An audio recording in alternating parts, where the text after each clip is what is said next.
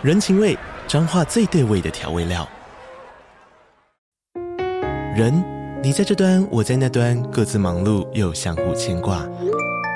情，街角的吵杂声传递温暖与思念。味，是从每一个转角飘出的乡愁。这里是彰化县政府 Pocket 节目《彰化早咖》，我是主持人内克。从彰化大小事各具特色到旅游攻略，透过轻松有趣的访谈，带着大家走进最在地的早咖。准备好了吗？彰化的故事，我们说给你听。以上为彰化县政府广告。因为我孩子在 Google 做事嘛，他有一次就告诉我说，他们现在进来的人哈，是给他看一篇文章，然后抓两个 keyword 出来，就是你慢慢要从很多东西里面淘汰掉不要的，抓到你要的这个精华。那你要这个东西，其实必须透过阅读，没有透过阅读，你有捷径可以达到这一点。相信阅读，让你遇见更好的自己。欢迎收听天下文化读书会。在本集节目中，致力于研究脑科学的红兰教授，在新书发表会中分享他的最新力作《如何跟上变化多端的世界》。听见红兰老师在教学现场的观察，是什么迹象显示了现在的学生缺乏阅读力？而阅读在这个快速变化的时代当中，又能够怎么帮助我们呢？接下来，请听。红兰教授的分享。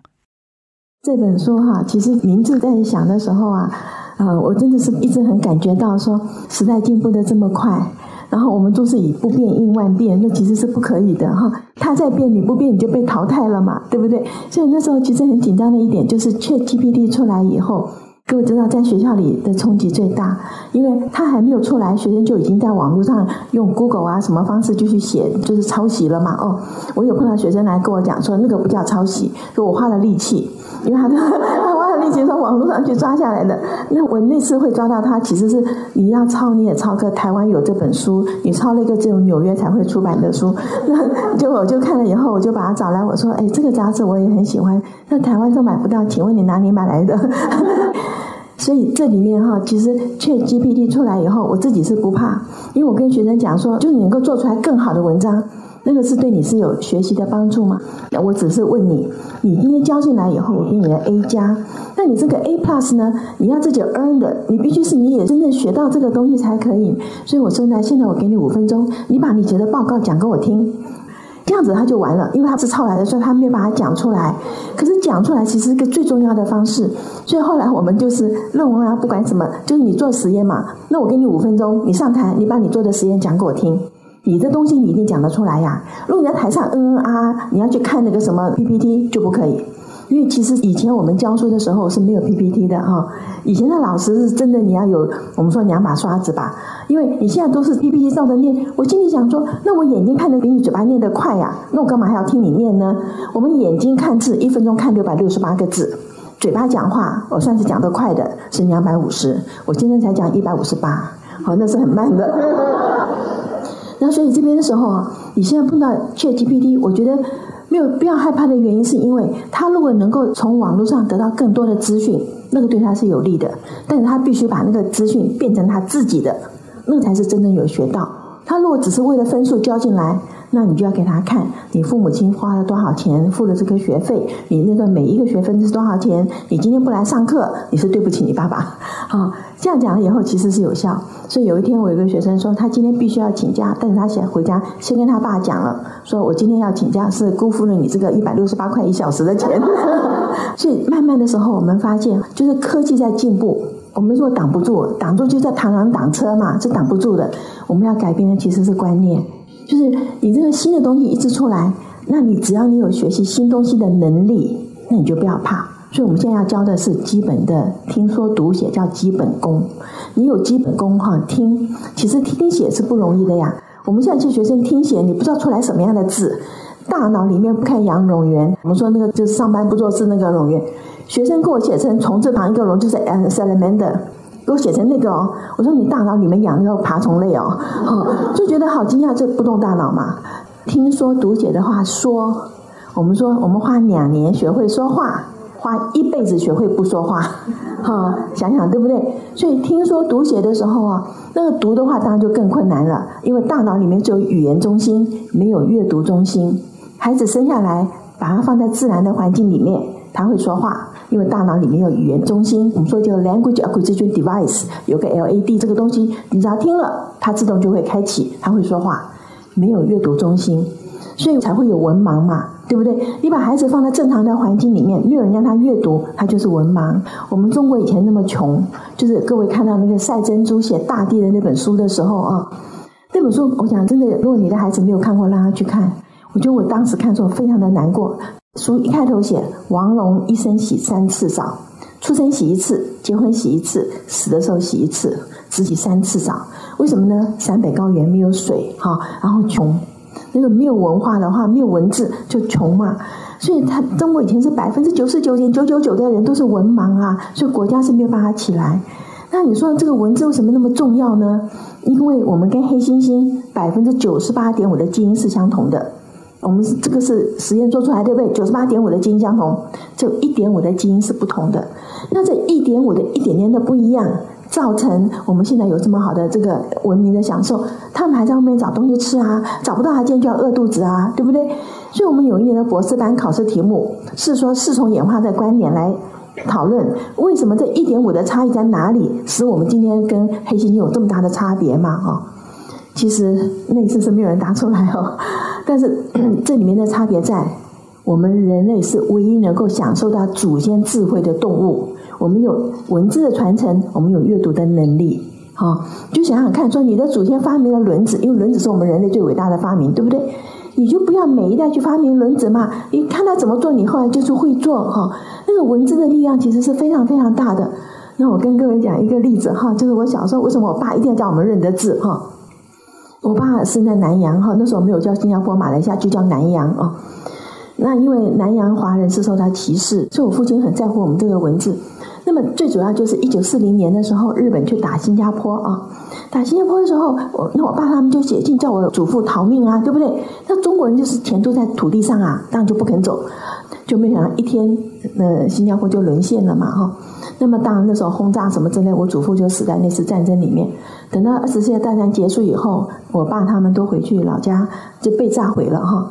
被炸毁以后，家里的家具什么当都被人家搬走了哈。但是有一个地方没有搬，就是神龛。就人家不要你的祖宗牌位嘛，对不对？就神龛还留在那里哈，神龛就没有搬走，那么就只好去收拾啦，对不对？在清神龛的时候，就看到那本族谱。我们家现在我们每个人出国都要带一本族谱走，跟我爸说那么重，我爸说带着，就族谱一定要带着哈。族谱都打开来之后，就掉下来一张纸，我祖父的手写，就是神龛底下掘地三尺有黄金。就当时打仗的时候，中国人是不相信银行的嘛，对不对？你看像这次那个 Silicon Bank 不就倒了吗？对不对？如果我爸在一定讲说，早就告诉你银行不可信哈。所以中国人就把钱都埋在哪里啊？干什么干什么？对不对？好，那当时的时候，我爸是在福建，我大伯在那个棉兰哈。那所以没有办法的时候，我祖父就写了，就把东西藏在底下。所以我爸那时候很高兴，就跟我伯父还有我的三叔，就是挖嘛，就真的就挖出来，又重新再起家了，对不对？所以，我爸每次都把这个故事讲给我们听，我说一定要认得字啊，对不对？你说不认得字，你看这个条子拿了就没用啊。所以要认得字。所以刚刚的吴总编辑在讲说，我小时候，我小时候就被我爸逼着要念很多很多的书。我爸总是讲说，念书就会有钱，就是他认为这个是很重要。但是其实阅读真的是重要。所以听说读写哈，那写的话呢，跟各位讲一件事情，因为最近是期中考哈。那个平常他们上课都是拿电脑，现在都打字，但是期中考不可以带电脑进去，期中考一定要用手写，这各位知道，不然每个人都考一百分了，对不对哈？要手写的时候哈，我们改卷子啊，头发都拔光了哈，那个字写不出来呀，那个很简单的字哈，主人的主说不会写，说知无主，就这个字这么简单，只有四画，你怎么不会写呢？对不对？就整篇看起来都是注音符号，注音符号，然后注音符号还拼不出来，所以就打个问号哈。那请问我怎么改卷子啊？对不对？就看到说，哎呀，听说读写这四个基本功，我们现在学生没有。可是如果你没有这基本功，你没有办法去学新的东西。你看那个科学进步这么快，我写博士论文的时候我是没有电脑哎，我是打字机打的耶。现在的孩子没有人看过打字机啦，对不对？那你现在如果没有电脑，而且我觉得什么东西哈，你都要自己会，就说你不能依赖某样东西，你要自己会。有个最好的例子就是，以前我有个同学在纽约读书没有读成的时候，就去纽约，就他原是做那个端盘子的，最后呢就顶了一个餐厅下来，就做老板了。他就告诉我，他说餐厅生意满场的时候，大师傅啊围裙一解，跟他讲，除非加薪，他今天不干。好，那这就被人家要挟了嘛，对不对？他就非常生气，所以那天他没有办法，只好同意，但他马上去学做菜，他就是说自己一定要会哈。就是你自己不会，你就永远受人家的那个威胁嘛。他说他自己就去学这个，其实这样子也是对的，因为他就可以改进他的新的菜餐厅，后来很成功啊。所以我后来就晓得说，就是今天有很多的仪新的仪器、新的机器什么东西出来，你自己要会。有一次停电，银行不可以收那个钱哈，我就跟他讲说，你给我钱，你可能不给，你怕给错，我钱给你，你怎么不收呢？你只要点一点，是那个钱写个单子说支收到多少钱，不就好了吗？小姐说不会，现在已经不会这样子了。我就跟他说，差不多四十年前，每个人都是用手写。他说四十年前我还没生，这就没有办法。其实这是不对的态度哈，你什么都得自己会，你会了，你叫别人帮忙代劳那是没关系。可是他如果不干，你自己还会做呀。我们现在看的真的，一停电的话，哈，我上次不是有次大停电吗？我就忘掉了。我住九楼哦，我就在楼下坐了三个小时，就我不愿意爬上去。我想爬到一半电来了，我不是很亏，对不对？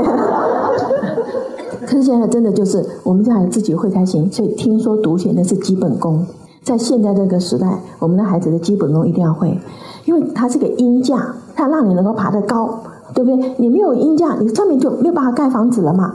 那我们现在孩子哈。其实有个叫做 functional illiterate，我叫功能性的失读症，是 functional illiterate 哈，就是我认的字，可是那句子在讲什么，其实不知道。一九八六年的时候，美国有一本书叫做《Why Johnny Can Read》哈，这本书出来以后，这是很重要的事情。那时候是美国国防部很担心美国的大头兵啊，那个华盛顿跟莫斯科认不出来的时候，你按钮按错的话，就自己把自己炸掉了，对不对？哈，台湾不是也发生过吗？我们自己把自己的渔船给炸了嘛，哈。那个时候那个钮是很重要的，所以它上面就是华盛顿和莫斯科的话呢，那很多的兵哈是已经好像就是小学毕业出来了，或者是高中毕业出来，那个字。认得不多，我们真的有看到这样子的，而且这里面我跟各位讲哈，怎么办的话，你贴个华盛顿的白宫的图在那个钮上，你贴个俄国的大鼻子在 另外一个钮上，是看图认字哈。很多时候在学校里，现在有的真的是要这样子，叫 functional illiterate，就是没有办法认字。那我们现在学生有这个问题，就是文字稍微长一点，他就不能读。我常碰到家长来说，我的孩子数学考得不好，不是他不会做题目，是不了解题目在问什么。各位可能看到现在的应用题题目越来越长，而且给你很多不相干的资讯，那你要懂得把那不相干的丢掉。其实抓那个重点是要被训练的，而且是一个，如果今天我们只收研究生，这是一定要的。我现在已经知道说，就是不管哪个领域哈，包括我们做理工科的领域，他们还是要工程师要能够读 manual。而且要能够抓到重点哈，因为我孩子在 Google 做事嘛，他有一次就告诉我说，他们现在考人进来的人哈，是给他看一篇文章，八百个字的文章，五分钟嘛，看完以后叫他用嘴巴讲那个 keyword，就主要是这篇文章在讲什么，然后抓两个 keyword 出来，哈，就是你慢慢要从很多东西里面淘汰掉不要的，抓到你要的这个精华。那你要这个东西，其实必须透过阅读，没有透过阅读，没有捷径可以达到这一点。那所以我们现在很忧心的地方就是，现在学生真的读书读的非常的少哈。第一个就是他读的很慢。那看卡通是看得快呀，而且现在学生已经大学生，还在希望看那个就是日本的这些漫画那种图片哈。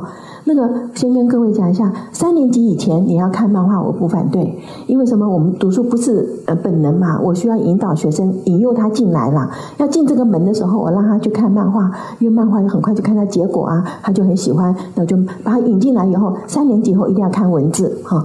漫画是怎样八格或四格嘛？吼，你要很简单的就把一个故事讲出来，对不对？你说《三国演义》这么厚，那个书只有那么一点点，是不是？那这样子之后，它就是画张图，当然说，哎，picture words a thousand words。可是真正你要写作文的时候，你就需要那些形容词，你需要那些细节的东西。那我们现在看到学生就说她很漂亮，她很美丽，然后她很好，就就没有其他的形容词可以来讲了嘛，对不对？那这里面的时候，就是他的表达能力就严重的受损。可是这个表达能力呢，我觉得是在任何一个领域，不管你是呃理工科或者是文法科，你都要有这个表达的能力哈。嗯、我们现在 interview 学生最痛苦的地方，就是学生在台上啊啊，就是说对对对，我说不是你说对，是我说对，对不对？啊，就你讲不出来东西，那连他自己讲他的自传，那自传你一定知道说这是一定会让你讲的，对不对？哈，所以你不要从你祖父开篇 PPT 开始讲起，这种这太浪费时间嘛。就是你为什么要读我的学校？你为什么来考这个？我觉得他连这种东西都不能想的时候，我觉得有点担心。是我们现在学生第一个，我觉得他缺乏自主去找答案、自主学习的能力。哈，刚刚讲过，听说读写这是基本功，他必须要有的。哈，第二个呢，我觉得他不太会思考。